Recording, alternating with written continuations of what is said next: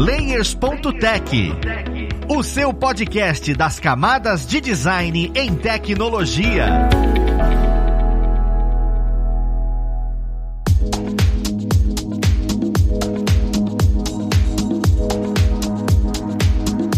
Olá, ouvintes! Eu sou o Luiz Lima, designer e professor aqui na plataforma Lura, e vamos para mais um Layers.tech, o seu podcast das camadas de design em tecnologia. E hoje nós vamos falar sobre performance e UI, ou seja, o quanto você precisa malhar para conseguir fazer as suas telas. Mentira, não é exatamente isso. Performance nada mais é do que como é que isso vai funcionar dentro do seu aparelho digital, seja o computador ou o celular. Sempre tem que funcionar perfeitamente. Como é que a gente faz funcionar perfeitamente de forma ágil? Mas vamos conversar quem sabe falar sobre isso. Vamos ver quem vai ajudar a gente nesse papo. Nós temos aqui hoje o nosso queridíssimo co-host que está com a gente cada vez mais agora nos episódios e que me ajudou bastante nesse período que eu tirei umas leves férias. Muito obrigado pela sua presença, senhor Rafael Balbi. Ele que faz parte do time de Creative Ops aqui na plataforma Lura e vai voltar a estar com a gente aqui muito mais próximo. Como é que tá, Balbi? E aí, Luiz, bem-vindo de volta. Vamos lá para mais um episódio do Layers. Agora com um, um, cara que eu admiro muito e que é um herói aqui da plataforma, né, cara? Um cara que estimula as pessoas com sua efusividade, né? Então vai ser muito bom trocar essa ideia com vocês aí. Vamos lá. E nós temos essa figura que influencia a gente com sua efusividade, ou seja, um adjetivo que eu tenho que pesquisar exatamente o que significa. Mas vocês já conhecem ele de outros episódios, o Matheus Vilaí, ele que é professor aqui na plataforma e trabalha com UI em freelancers é um ótimo designer. Seja bem-vindo, Matheus. E aí, gente, prazer, prazer não, né? Na verdade, obrigado aí pela pelo convite, Luiz, obrigado, Balbi, e, né, mais uma vez aparecendo aqui eu mesmo, Matheus, designer, ex-programador e uma pessoa efusa. Perfeito. Bem, então, a gente fala bastante sobre construção de produto, né? E uma das coisas que eu escuto bastante, sabe, dentro da parte de desenvolvimento principalmente, é sobre otimização e performance do que você está construindo. Já na parte de UI e UX, essa palavra não aparece tanto, apesar de aparecer, né? Eu queria entender, na visão de vocês, o que que é um produto otimizado e o que que a performance interfere na qualidade do produto. Cara, seguinte, pensa num. Vamos pensar, tu vai acessar um site, um site qualquer aí que tu, tu utiliza bastante, e ele tem uma navegação bem profunda. Vamos colocar, sei lá, um e-commerce. E-commerce é, é, um tipo de site que tem muita paginação. Ele tem estruturas gigantes, onde tudo parte da página inicial, e aí tens as categorias, como, sei lá, um nível 2, e tem as subcategorias como nível 3, e pode ser que esse terceiro nível tenha ainda um nível 4 e assim por diante. Conforme tu vai acessando, a depender da velocidade da tua internet, da tua conexão, tu vai ver que lá lá no navegador vai aparecer aquela bolinhazinha de, de carregando, até que todos os dados daquela página carreguem. O que, que são todos esses dados? Tudo isso puxa lá do back-end. Então isso vai ser texto, que o texto ele não pode ser que o texto ele já esteja dentro do HTML ou pode ser que ele seja um texto que ele esteja cadastrado no banco de dados. Imagem, vídeo, tudo isso que, que é conteúdo, que é dinâmico, é inserido numa plataforma à parte, que é o banco de dados. E quando tu vai acessar essa página, ele vai mandar um zap lá pro banco de dados e falou assim, ó, rapaz, estão querendo ver uns negócios aqui. Tu mostra aí para mim? Não, mostro, só deixa eu terminar meu café. Aí, dependendo de quanto ele for bom para dar um virão no café e não queimar a garganta, ele manda tudo direto para ti. Esse é o exemplo que eu consigo dar para para mostrar como funciona o negócio. Mas é aquela coisa, vai depender de vários fatores, a conexão da internet é uma delas. Bah, a gente pode até puxar esse engate daqui a pouco, mas existem linguagens de programação, como por exemplo o React, o Next.js, que hoje quando tu vai fazer uma troca de página, e se a galera quiser, eles podem até se basear. Vou colocar o meu site aqui pro pessoal se basear. Quando vocês vão trocar de página, vocês estão na página principal e vocês vão na minha página de blog, do blog vão pro portfólio, do portfólio vão para um projeto específico, vocês não vão ver um carregamento, não vai aparecer um loading, porque ele traz como se todas essas páginas já tivessem carregadas. Então ele não vai ter esse atraso quando fazer essa troca de navegação. Cara, perfeito. É, é super importante entender o que é a performance, né? E, e nada mais do que a velocidade com que as coisas vão acontecendo, a fluidez com que as coisas vão acontecendo. E o que me fica na cabeça é quem, quem é responsável por isso dentro da construção do produto. Se é o time como todo, porque a gente fala bastante sobre o X, a gente fala bastante sobre o Y aqui no Layers, mas a gente comenta pouco sobre esse quesito de, caramba, você também é responsável por otimizar o produto, ou seja, a quantidade de imagens que você usa, a quantidade de vídeos que você usa. E eu não sei exatamente se a pessoa, o time responsável, é o time de desenvolvimento apenas, porque tá mexendo com back-end, mexendo com código, ou se existe algum momento onde o Creative Ops entra com, olha, pessoal, toma cuidado com o que a gente tá utilizando, porque a gente organiza as coisas aqui, no meio do caminho, atravessando, sabe? Vocês percebem que tá muito denso, vocês percebem que tem muita informação, que tem muita imagem, ou é só o time de desenvolvimento mesmo que lá no código vai falar, não, é só aqui que a gente consegue fazer a coisa ficar rápida. Eu queria entender esse peso de performance do produto e de otimização do produto com relação aos times. Eu acho que parte dos dois lados. Isso tá muito, muito envolvido, principalmente com a pessoa programadora, claro. Até porque essa parte da performance, ela vai muito do código, mas não quer dizer que o designer não tá incluído dentro desse processo. Porque o que acontece? Isso é legal até de mencionar que, dependendo do tamanho das coisas que a gente tá utilizando, a performance, ela pode não ser só ruim num site, como ela pode ser ruim também na ferramenta de prototipagem. É uma coisa que, é até legal de mencionar. Que, por exemplo, se tu coloca só, pensa, vai, tu vai baixar imagens do Unsplash, baixa a, imagem original. Pô, imagem grande, fotografia, sei lá, é mais de 4 mil pixels. Tu vai inserir isso no Figma, inserir uma, duas, três, quando tu vê, tu tá com 10 fotos originais. O teu arquivo pesa. Vai chegar um momento que tu vai abrir e ele não vai mais estar tá carregando direito porque ele tá com tanta imagem grande, numa qualidade absurda, que ele vai demorar. Porque o Figma também é baseado em internet. Tudo que existe, é tanto que o Figma não é uma ferramenta offline, ele só funciona se tu tiver conexão com internet ativa no momento. Então, tu tá colocando coisas ali que são pesadas, vai afetar no protótipo e, consequentemente, isso vai acabar afetando também num site, num aplicativo, principalmente se tratando de aplicativos, se tratando de dispositivos móveis no geral, né? Quando a gente falar que as pessoas elas podem estar tá na rua, podem estar tá andando por aí, elas querem acessar o teu site, elas vão estar tá num 3G, num 4G, ainda não chegou 5G no Brasil, então a gente nem vai mencionar ele, mas é nessa vibe aí. Assim, não é a conexão mais rápida do mundo. Tu vai estar tá acessando ali, tu precisa ver as coisas. A parada do dispositivo móvel é ser rápido, é ser tranquilo, é ser fácil de visualizar, entender e fechou. Se a pessoa entrou no celular, ela não conseguiu ver, é o primeiro ponto de frustração. É, cara, tem uma coisa que eu queria perguntar sobre isso aí, né? Sobre essa, esse papel do, do designer né, nesse bater de bola com a equipe, né? Quando você está tá trabalhando ali a sua interface e tal, quando você está trabalhando o fluxo das páginas e do, e do, e do, carregamento das coisas, tem certamente boas práticas ali, né? Que você começa a trabalhar, que você começa a prestar atenção para poder entregar da melhor forma, para poder facilitar esse tipo de fluxo. Como é que o cara aprende isso? Como é que o cara vai aprender? Só na prática? Tem, tem lugares onde, onde a pessoa pode ir para aprender esse tipo de coisa? Como é que funciona isso? Mano, eu acho que o principal, assim, benchmarking é o ideal. Com benchmark a gente consegue consegue aprender pra caramba, principalmente quando a gente olha para os nossos concorrentes, para outras empresas de segmento diferentes, mas que já estão no mercado há um bom tempo, eles já têm um, um, eles já são um exemplo de construção, como são várias empresas aqui no Brasil que a gente sabe que tem equipes de design sensacionais, tipo, tipo iFood, tipo Nubank, que são equipes de design que eles estão ativamente na mídia, fazendo post, mostrando coisas, enfim. Ou até mesmo da, da Drogazil, que já apareceu bastante aqui no podcast. O pessoal que é pica mesmo. E, cara, a gente explorando usando esses produtos, a gente consegue tirar muita ideia, a gente consegue tirar muita informação de como que a gente pode fazer essa gestão da construção do nosso produto, as inclusões de, de mídias, quantidade de texto, caracteres, quantas informações a gente vai colocar, porque tudo isso é legal até mencionar, porque isso não vai afetar só a performance, mas também vai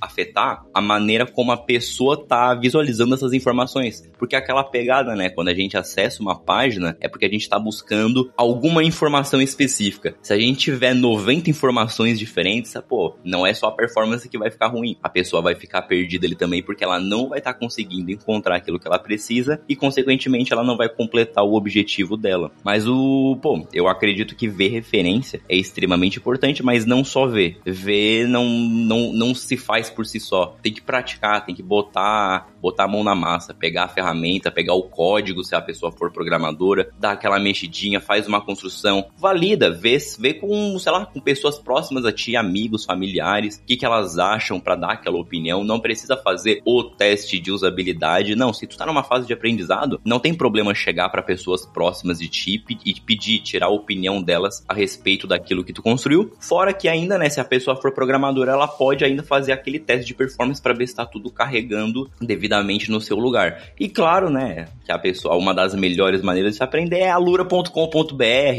uma das maiores, uma não, a maior plataforma de cursos online da América Latina. É muito bom como o Matheus já é conhecido pelo seu oportunismo.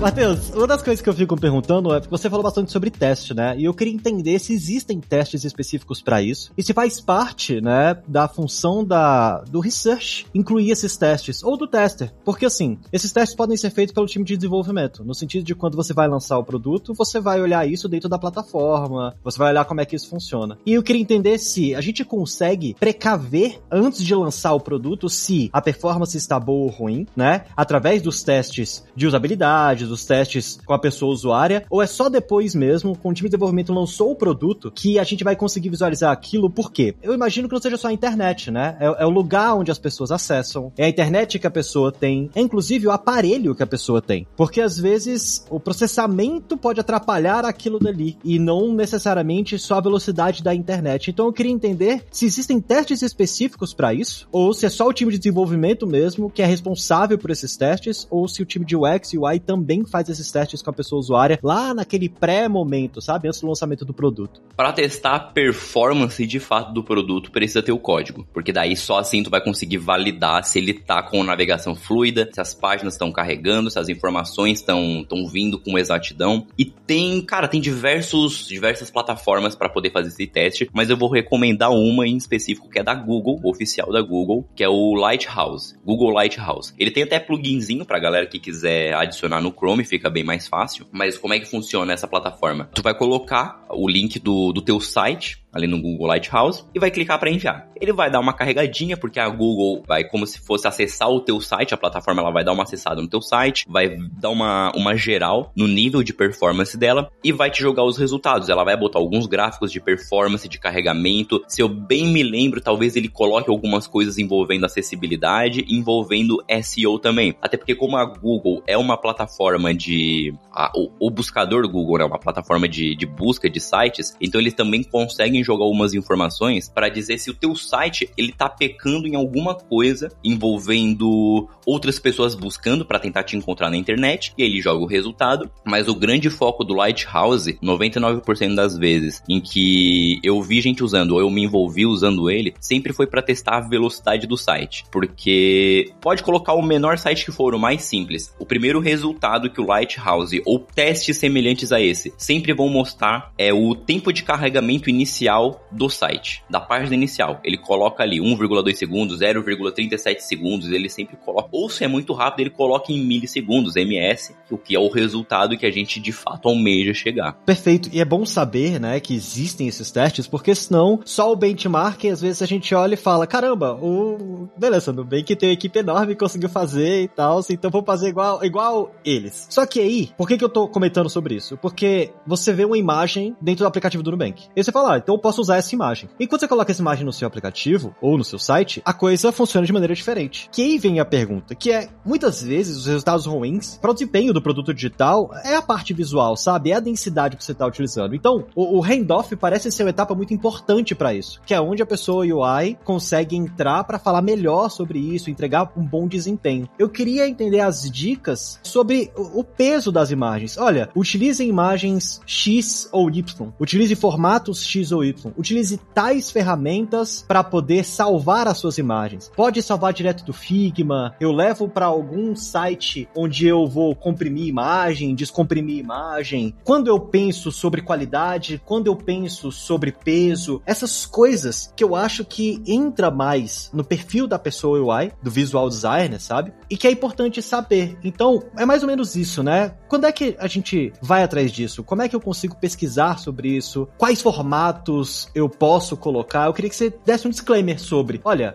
essas são boas dicas iniciais, mas sempre busque referências em tal lugar sobre esse tipo de coisa que é mais técnica. Cara, sobre armazenamento, pesos de imagem, vamos colocar assim. O ideal, o que eu recomendo é não passar de um mega para a maioria das situações. Claro que vai ter uma situação ou outra onde a gente pode acabar extrapolando isso para cenários mais específicos, onde a gente quer colocar uma imagem de banner bem grandão, sei lá, como se fosse um, como uma página de blog. A gente quer colocar uma imagem grandona de destaque para dar um como se fosse uma, um exemplo do conteúdo que a pessoa vai estar tá lendo em seguida. Não tem problema a gente é, a gente extrapolar isso aqui, mas quando a gente está falando de uma página, normalmente sei lá, páginas iniciais, onde a gente está colocando diversas informações que é para convencer aquela pessoa a continuar naquela página, continuar naquele site e comprar aquele produto, a gente vai estar tá passando por diversos cenários, coisas, uh, sei lá, vantagens de utilizar aquele serviço. E é muito comum a gente acabar colocando mais imagens. Só que colocando mais imagens, aumentando o peso delas, consequentemente vai aumentar o peso de carregamento, né? O peso de carregamento não, a duração de carregamento, que é o que a gente já mencionou. Então a gente conseguir dar uma diminuída nisso, pô, seria perfeito. A resolução, ela não afeta tanto assim. A resolução, na verdade, quando eu digo de o, o tamanho da imagem nos pixels, ela não vai afetar tanto. Mas se a gente for trabalhar, eu, eu sempre recomendo a gente trabalhar com resoluções que a gente comumente já tá, já, já conhece, tipo 16 por 9 ou 4 por 3. Por que que acontece? São resoluções que a gente frequentemente está envolvido. Os monitores, eles são, na maior parte, 16 por 9. Se a gente pegar monitores um pouco mais antigos, eles são 4 por 3. Mas é legal a gente pensar nisso também para dispositivos móveis. O 16 por 9 ele fica muito bonitinho, muito legal de ter essa visualização em ambiente des desktop, porque fica tranquilo de ver, ele vai ficar grande o suficiente. Só que quando a gente vai diminuindo, diminuindo dentro dessa proporção, até chegar numa, sei lá, 320 pixels de celular, que eu não sei quanto que isso ficaria de altura dentro desse 16 por 9, mas enfim, no celular ficaria muito, muito pequeno, porque eu já fiz esse teste previamente, eu sei que fica pequeno. Aí que entra o quarto, o 4 por 3 ou 1 por 1. A gente utiliza esses enquadramentos que a gente já conhece e a gente não inventa, a gente não tira do modo aleatório. Ah, eu não vou colocar esse tamanho aqui, claro. Isso pode também, da mesma forma que, que eu falei anteriormente, pode variar. Às vezes a gente vai estar tá trabalhando com layouts excêntricos, coisas que a gente não vê diariamente, e que pode ser, não tem problema nenhum, não existe problema nenhum. Mas é legal a gente ter um padrão de imagens, até para a gente manter uma identidade do nosso produto, e claro também para tudo isso que a gente está falando, para desempenho de performance, para a gente não extrapolar, não pegar um negócio gigante e não fazer com que aquela página, com que aquele site fique com um carregamento desnecessariamente grande. Cara, voltando agora pro fluxo de trabalho mesmo, pro desempenho, aí no caso do cara que tá, da pessoa ali que tá trabalhando, fazendo o layout, trabalhando o design ali do. Enfim, existem essas boas práticas que a gente vai trabalhando, que a gente vai mirando em performance, né? Então, se a gente seguir, a gente seguindo todas essas boas práticas e botando isso dentro do nosso fluxo de trabalho, pensando em performance bastante, você enxerga que isso acaba gerando um, um, uma, uma demanda de trabalho maior em relação a quem. Ah, vou fazer sem prestar muita atenção na performance, depois o desenvolvedor lá se vira, né? Ou se você acha que seguindo as boas práticas, práticas e, e, incluindo isso dentro do teu fluxo, a tua performance como designer ali na construção da sua interface também reflete num, numa, numa performance melhor no produto? Não, com certeza, reflete numa performance melhor para o produto. Claro que quando a gente inclui sempre uma etapa a mais para a gente poder fazer alguma validação, a gente dá uma esticadinha ali na, no, no prazo de entrega do projeto. Mas eu sempre vou defender a gente fazer essas etapas de validação. Por que que acontece? A gente está trabalhando, a gente está fazendo um produto para um cliente. Se a gente não validar que aquilo realmente está bom,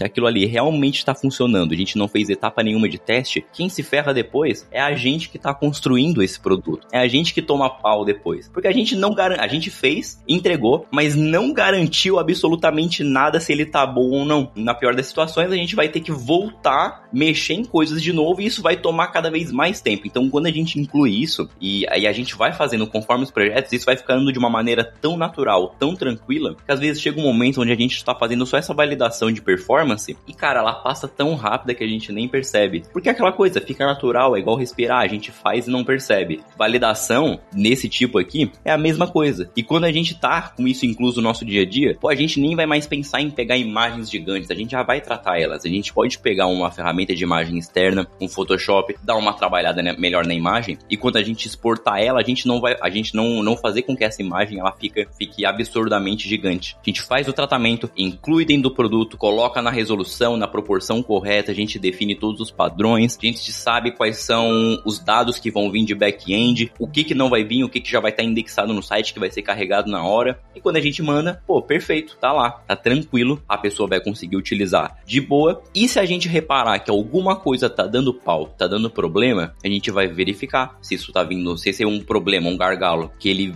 veio do design e a gente pode fazer alguma alteração, ou se isso tá, tá sendo afetado diretamente pelo código. E mole mole a gente resolve. É, isso me lembra um chefe meu que falava assim: vamos devagar que eu tô com pressa. Vamos devagar que eu tô com pressa, é bem isso. Ai, que, que frase perfeita.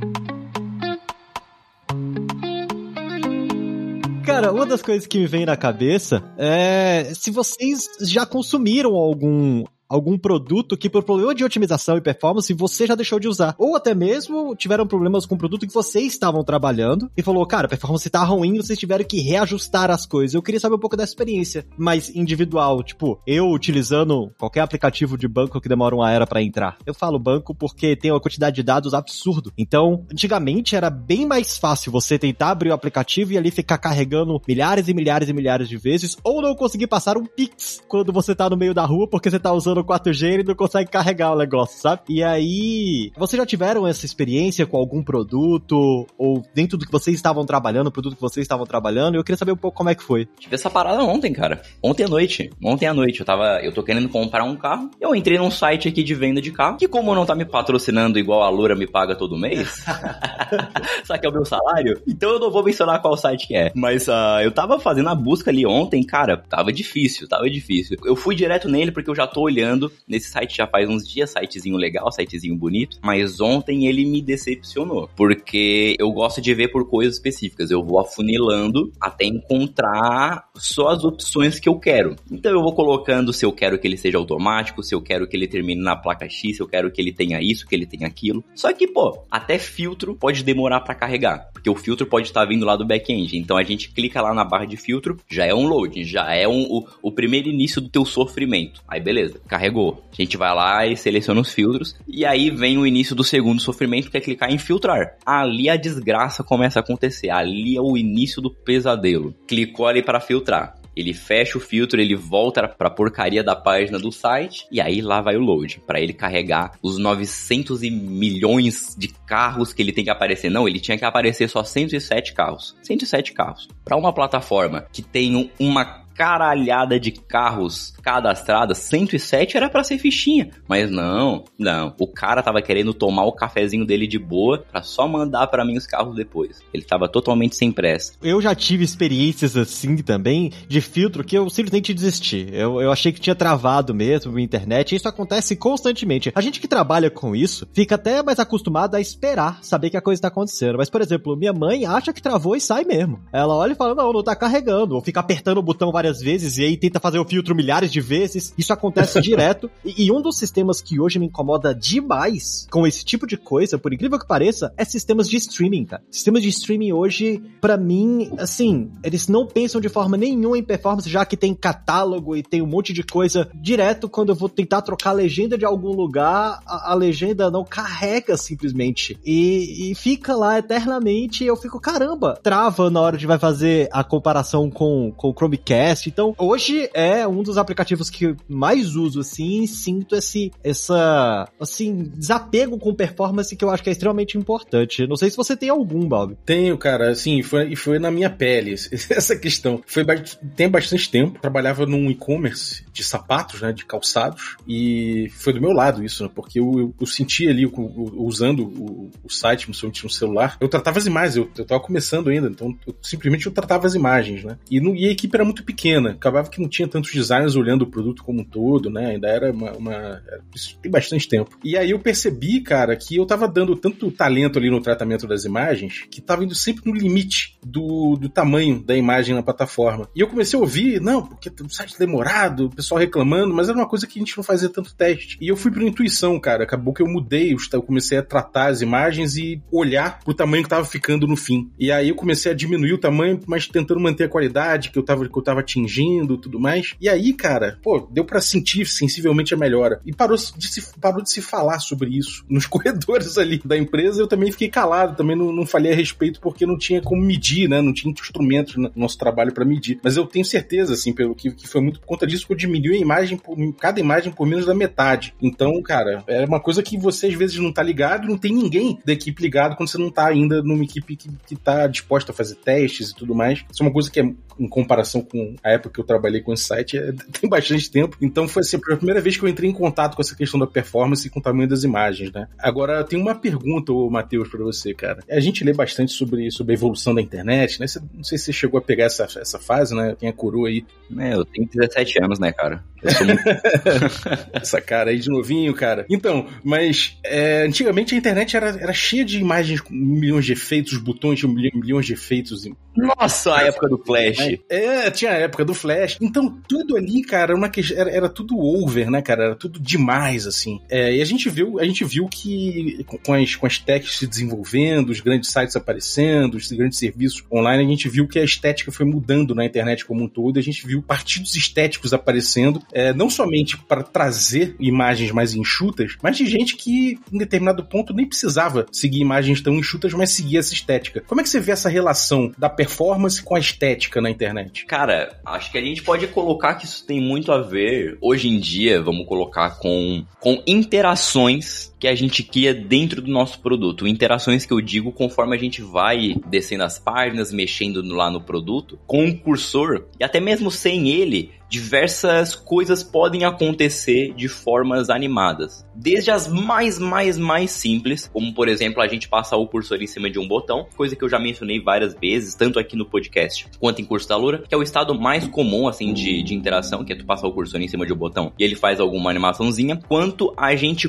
colocar de fato alguma, sei lá, alguma ilustração animada dentro do nosso produto que vai estar tá lá sempre naquela dinâmica, ou até mesmo um carrossel que ele vai fazer um, um, deslize da direita para a esquerda de algum conteúdo. Tudo isso com certeza pode afetar sim a performance de um produto, mas como são tecnologias que elas estão evoluindo cada vez mais, sempre que a gente inclui isso é de uma forma bem natural pro código, como se fosse algo tão simples que não vai ser um, um absurdo para ser carregado depois quando a gente inserir no, no, na nossa hospedagem e subir o produto de fato para as pessoas poderem utilizar. Claro que dá pra gente fazer um negócio absurdo e ferrar com a, a ferrar com a vida da pessoa usuária? Com certeza, sem dúvida. Eu gosto de deixar bem enfático que todo designer e todo desenvolvedor tem o poder para fazer um negócio ruim, inutilizável, totalmente terrível, mas é claro que como a gente tá trabalhando com experiência do usuário, a gente não vai fazer. A gente vai tratar da melhor maneira para poder fazer com que isso saia do papel de uma forma rápida, não só no tempo de entrega, mas também no tempo de utilização. Então, cada detalhezinho que a gente inclui, detalhe visual, cores, gradientes, ilustrações, animações, pô, tudo isso vai dar um. pode pesar, mas com a tecnologia do jeito que ela tá hoje e do jeito que ela vai melhorar cada vez mais, pô, só tende a ficar cada vez bem mais tranquilo. É bem naquela pegada que eu falei lá no início do podcast. Hoje tem tecnologias que elas já trazem o site praticamente carregado para ti, tu não vai ter nenhum tempo de loading. Eu, eu citei o meu de exemplo, eu não consegui pensar em nenhum outro agora que eu já tenha, tipo, que eu já tenha utilizado. Já passei por vários, mas não consigo pensar em nenhum agora. Mas eu vou, eu deixo o meu de exemplo mesmo, pra galera poder checar e ver como é que funciona essa parada. Tu clica e tu não vai ver nada carregando. É como se tu. Como se aquela página lá tivesse já aparecendo. Uh, sei lá, como se a página de portfólio já tivesse aparecendo, mas a página inicial tivesse por cima. E quando tu clica no botão de portfólio, ele tira essa imagem da página inicial e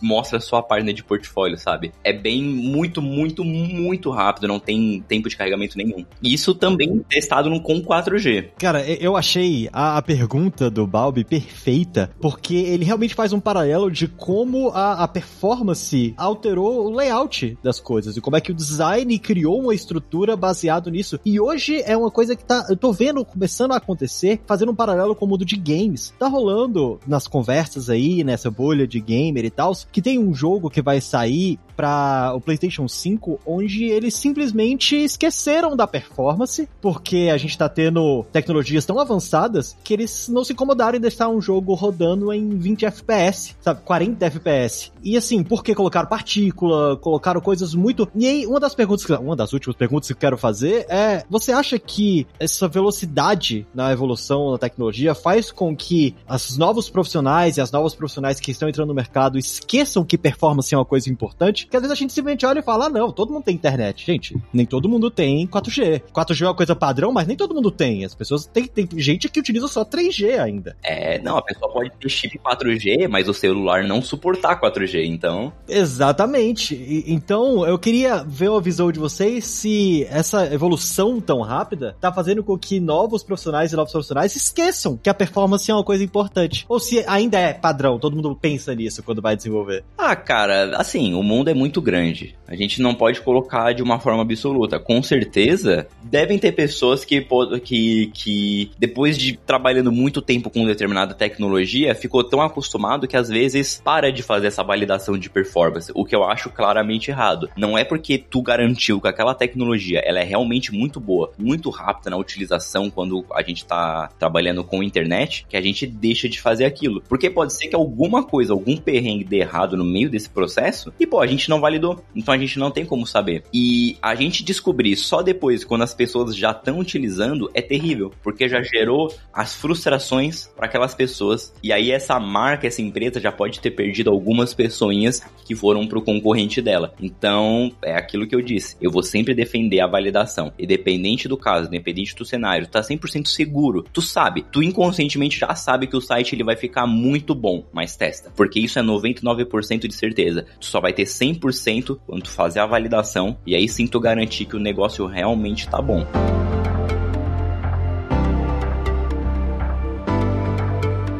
Matheus e Balbi, eu agradeço muito mesmo a presença de vocês. Deu para entender bastante como a performance é importante ainda nos dias de hoje, mesmo com a tecnologia avançando bastante. É uma coisa que tem que ser pensado sim, que foi o que você comentou. Você vai perder, assim, 5% da sua base de usuários, usuárias, porque não carregou. Principalmente aquelas pessoas que não têm paciência ou não estão acostumadas em que a coisa tem que ser carregado ali, né? Então eu acho super válido entender isso e que dentro do seu dia a dia de estudo, dentro de UI, design de interface, visual design, motion design, isso tem que ser levado em consideração, tá? Você pode fazer a coisa mais bela possível. Se estiver muito pesado, não tem como aquilo ser usado em tempo real. Então não faz sentido você usar, beleza? E, como é de praxe, né? Eu queria abrir esse espaço aqui para que as pessoas consigam achar vocês dentro das mídias sociais para entender um pouco mais o que vocês estão trazendo, ver o portfólio de vocês, se inspirar com o que vocês fazem. Então, Matheus, onde é que o pessoal consegue te achar? Cara, a galera pode me achar em qualquer mídia social, só colocando Matheus Vilain, lembrando que Matheus sem H, Vilain com dois L's e N no final. Mais uma vez, Matheus não tem H, ok? Matheus não tem H. Se vocês quiserem trocar uma ideia, quiser falar de uma maneira um pouco mais profissional, quiser trocar uma mensagenzinha, pô, chega lá no LinkedIn, Matheus Vilain, tu vai me encontrar, pode me adicionar, eu aceito todo mundo e, pô, eu troco ideia com geral. Demora um pouquinho para responder, mas eu respondo geral, tranquilão. E se quiser rir um pouco, ver como a vida é, ainda é divertida, dá uma aparecida lá no meu Twitter. Meu Twitter é um ambiente de totalmente descontraído, não tem envolvimento qualquer com o design.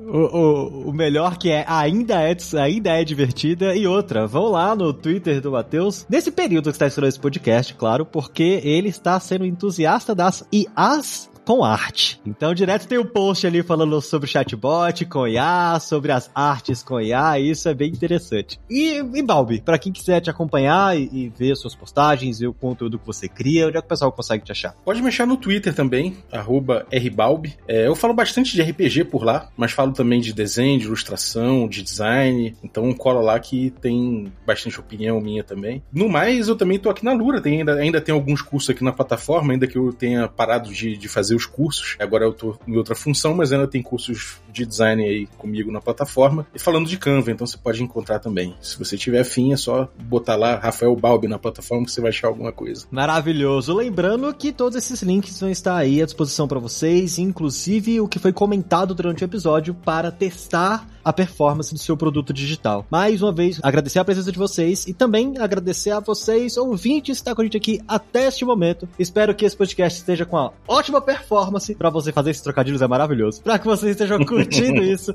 estou pedindo para que vocês deem aquela sua avaliação no seu agregador favorito, para que outras pessoas escutem isso, outras pessoas entendam como performance é importante e como auxilia dentro da sua carreira saber sobre esse tema, conhecer sobre esse tema e se importar com ele, tá certo? Mas é isso. Nós vamos ficando por aqui. Um abraço e até o próximo Layers.tech. Fui!